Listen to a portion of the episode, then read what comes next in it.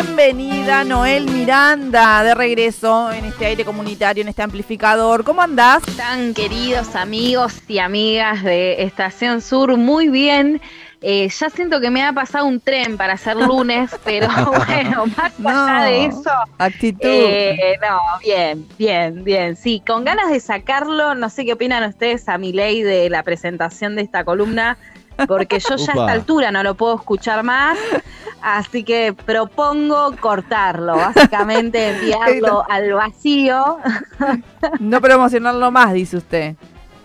Ay, no, no, no me puedo escuchar más, ya estoy agotada y esto parece que tiene para rato, lamentablemente. Fue una especie de consumo irónico con lo que quisimos hacer, en realidad que queríamos mostrar a algunos negacionistas eh, hablando de que el cambio climático no existe y finalmente la figura de Javier Milei, el león, eh, escaló... ¡León! No lo podés presentar así. ¿No? ¿No es así? ¿No es el león? Eh, escaló demasiado. Ah, era una joda y quedó, parece.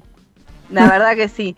Bueno, a mí es nada, hoy vengo a traer un tema que, nos va a indignar. Hoy sí que vamos a, calar en la indignación popular.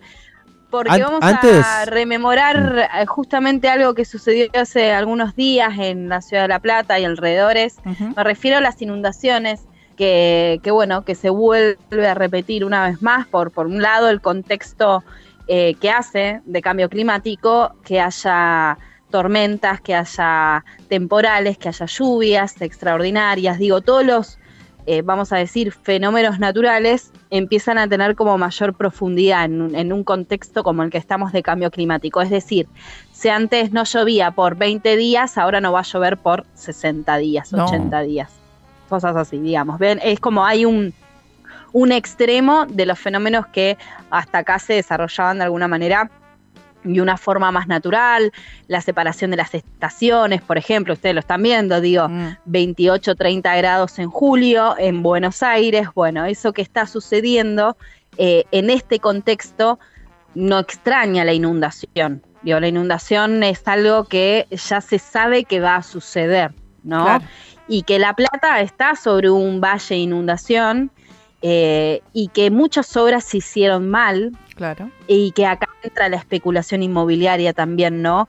Eh, obviamente de la mano con esas decisiones políticas de permitir que crezca eh, el sector inmobiliario en detrimento de los espacios naturales que tienen una función clave en un valle de inundación, por ejemplo, bosque nativo, por ejemplo, humedales, ¿no? Exacto. Eh, puntualmente quiero hablar de cómo estas inundaciones, en este contexto que estoy tratando de describir rápidamente, eh, afectan justamente a los campos del cordón hortícola de La Plata, pero vamos a hablar de las familias productoras, de las familias que laburan la tierra, que generan ese alimento que llega al mercado central, por ejemplo, que llega a distintas verdulerías de eh, los vecinos y vecinas de La Plata y de alrededores, porque es el campo que alimenta también a gran parte del país, pero es ese campo que eh, no interesa tanto a la hora de pensar gestión de políticas públicas que desde el Estado lo acompañen, ¿no? Por ejemplo, tratando eh, todo lo que tiene que ver con el marco normativo, ¿sí? que le permita al pequeño productor y a la pequeña productora a esas familias que están en este cordón hortícola les permitan directamente no desaparecer, básicamente. Estamos en ese contexto. Imagínense que venimos de un año ya de crisis productiva, sí.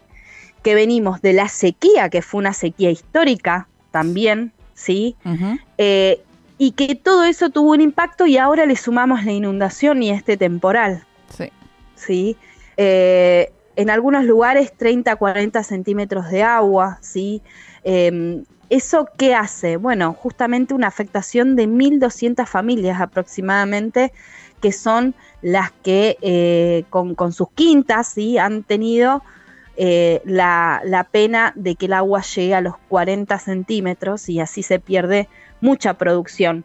Puntualmente, bueno, hoja verde, sí que estaba lista para cosechar, plantines de tomate, morrón, berenjena, eh, todo eso que se iba a cultivar, eh, perdón, que se iba a cosechar en octubre, noviembre, sí eh, fueron hectáreas que quedaron perdidas bajo agua. eso es realmente alarmante. Acá estoy citando un poco este material de contexto también de la agencia de noticias Tierra Viva, ¿sí? que viene siguiendo siempre todo lo que tiene que ver con la UTT, que es la Unión de Trabajadores de la Tierra. Bien, ese día jueves Radio Estación Sur hizo un gran trabajo, un arduo trabajo desde bien temprano, un poco recolectando testimonios en primera persona de todo lo que se iba viviendo desde la mañana, por la tarde también y el día después, ¿no? Ah, que empezó a bajar el caudal de agua y se empezaron a ver algunas eh, de las imágenes eh, de miseria que dejó la nueva inundación en la ciudad de La Plata. Han hablado justamente con un protagonista y también parte de esta radio, esta emisora, que es productor del cordón hortícola de La Plata. Eh, él es Silvio Pérez, em, floricultor en el barrio Estancia Chica de Abasto, quien ha dado su testimonio en el aire y también lo ha compartido en su programa Atando Cordones, justamente mencionando como una especie de crisis de casi tres meses por esta inundación y la ausencia del municipio es total hace más de 10 años que no se hacen obras, era entre tantas cosas eh, lo que dijo destacándolo. Sí, exactamente. Eh, por un lado, no tienen acceso a la tierra real, ¿sí? Mm. Eh, porque la, la tierra la, arrendan, la alquilan, ¿sí? En muchos casos no pueden acceder a la propiedad de esa tierra, entonces vos terminás alquilando entre 50 mil a 70 mil pesos por hectárea, y vos imagínate que si estás cerca de la ruta te van a cobrar un precio más alto de ese alquiler. Y si vos venís con este contexto de que ya estamos en una crisis productiva de alimentos, eh, a eso le sumás este último temporal eh, que vino también en algunos sectores también con granizo, o sea, realmente afecta a ruina eh, y, y es en ese momento donde el Estado debe desembolsar esa ayuda, pero eso que viene a paliar ya tarde, ¿viste? Porque si vos tenés que después, no sé, es, paliar tarde. Lo que yo creo es que acá hay que entender que el cambio climático es un hecho, que estos fenómenos de lluvias extremas van a ser cada vez más comunes y que las obras hidráulicas se tienen que hacer en la ciudad y en el campo. Acá nosotros estamos pensando en el campo porque no estamos recortando nuestro tema a lo que tiene que ver con la producción de alimentos en el cordón hortícola de La Plata, ¿no? Mm. Y alrededores. Bueno, ahí faltan caminos, faltan obras hidráulicas, digo, todo eso previo que el Estado debe tener para fortalecer ese sector que nada más ni nada menos alimenta al país, ¿no? Eh, me parece que empezar, digo, hay muchos colegas que vienen hablando de este tema hace muchísimo tiempo, con esa mirada hacia el campo, no desde las commodities, sino desde el agronegocio, sino desde la agroecología, ¿sí? Eh, el, verdaderamente la persona que trabaja la tierra eh, todos los días para poder generar ese, ese, alimento que después llega a nuestras mesas en los distintos puntos de, la Argentina. Entonces, es necesario poder eh, implementar esa, esas políticas específicas y básicamente es por un lado dinero, pero por el otro lado la ley de acceso a la tierra, la ley de agricultura familiar. ¿sí? Eh, hay marcos normativos que impulsan de alguna manera el resguardo de eh, quienes trabajan la tierra, del pequeño productor y la pequeña productora, que eso no significa que sea menos importante, ¿no?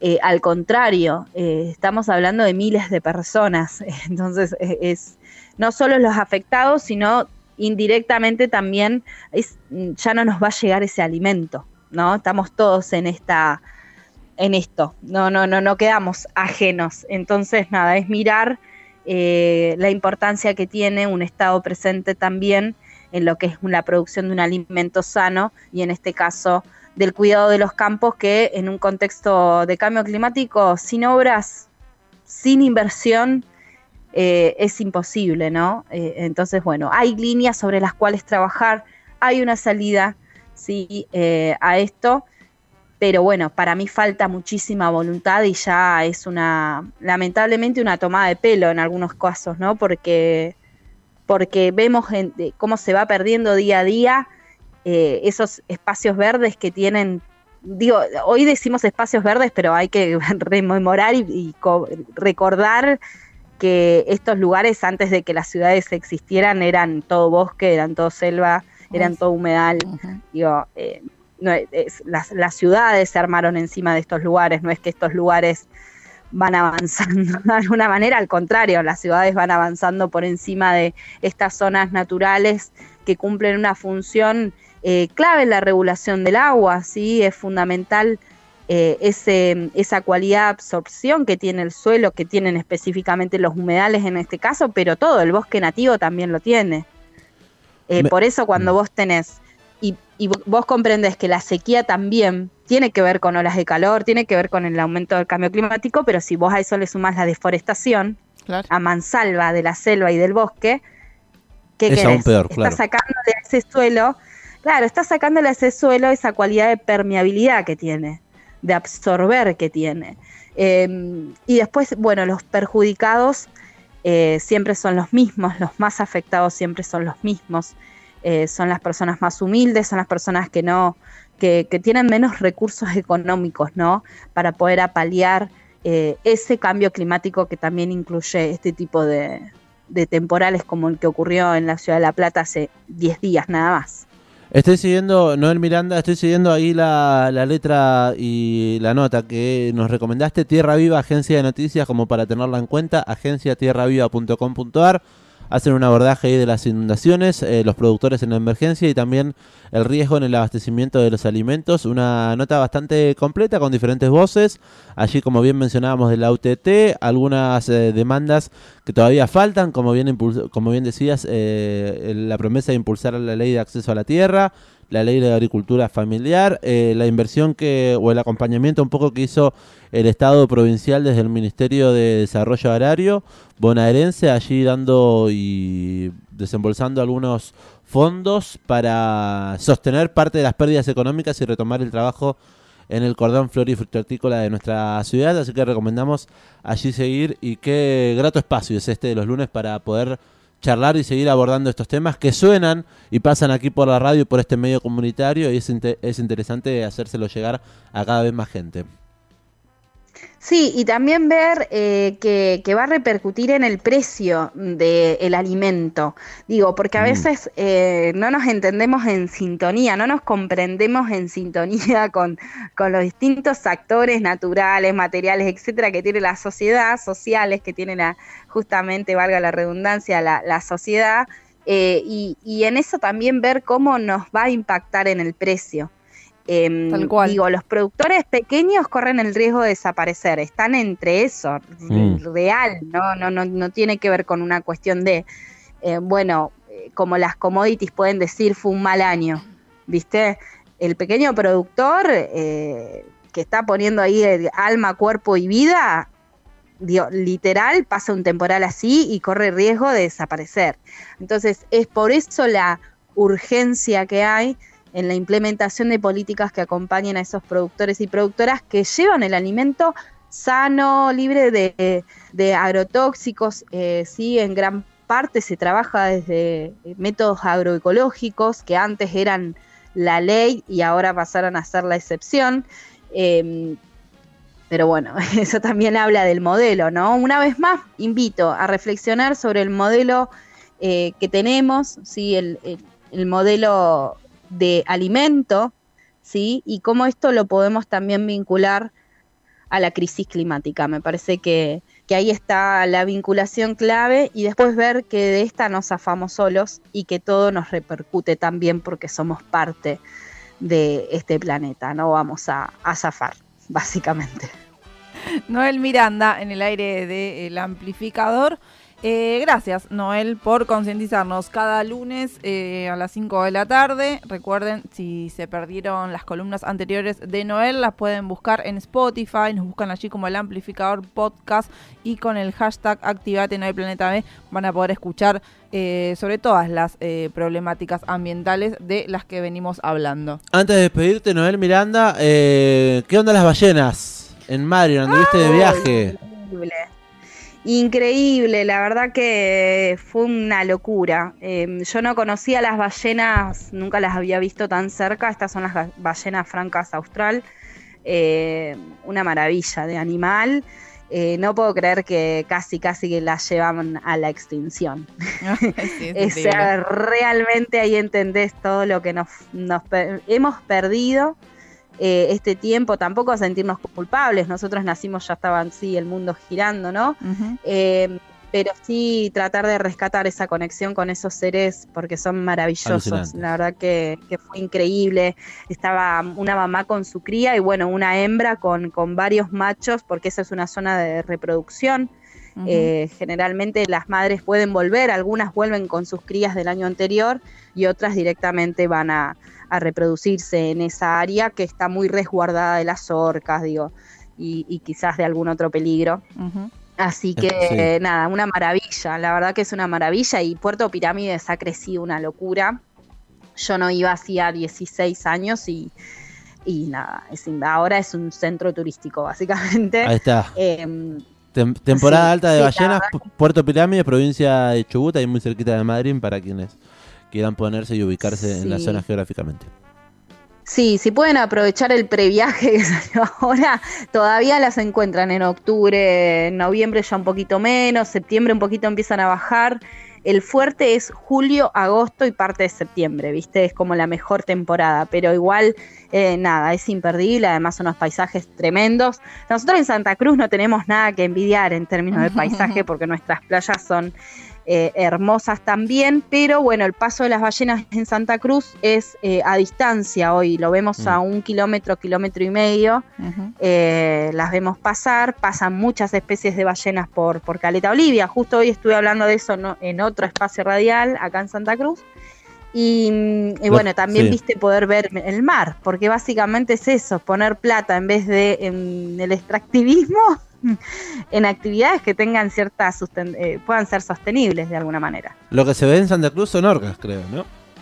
Algunas se ven se, ven hasta ocho especies de ballenas. Se ve la ballena franca austral, la ballena 6, la ballena azul, bueno, varias más. Eh, son la verdad que es una locura cuando llegas a ese dato, a esa información no podés creer que no haya todavía nadie haciendo nada respecto al avistaje de ballenas en Santa Cruz. Pero bueno, eh, hay proyectos, hay gente que está soñando y bueno, acá le damos voz y después obviamente todo lo que se pueda acompañar, porque nada, nos parece clave poder tener además ese contacto, es un, nada, es un viaje, la verdad que hay que vivirlo. Hay que al menos una vez en la vida ir a ver las ballenas sin ninguna duda. conectar. El año que viene voy a ir. Eh, me, lo pongo de meta. Gracias, Noel Miranda, por acompañarnos una semana más. ¿Qué canción elegiste para cerrar este espacio?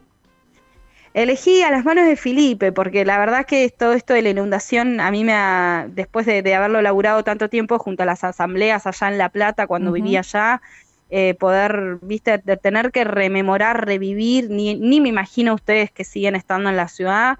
Yo cada vez que llovía de nuevo después del 2013 tenía miedo y creo que eso no cambió y es realmente nada, indignante. Así que vamos a terminar con un tema para, para gritar bien alto. Eh, es el sistema de las manos de Filipe. Gracias, Noel Miranda. Abrazo grande, buen lunes. Chau. Abrazos.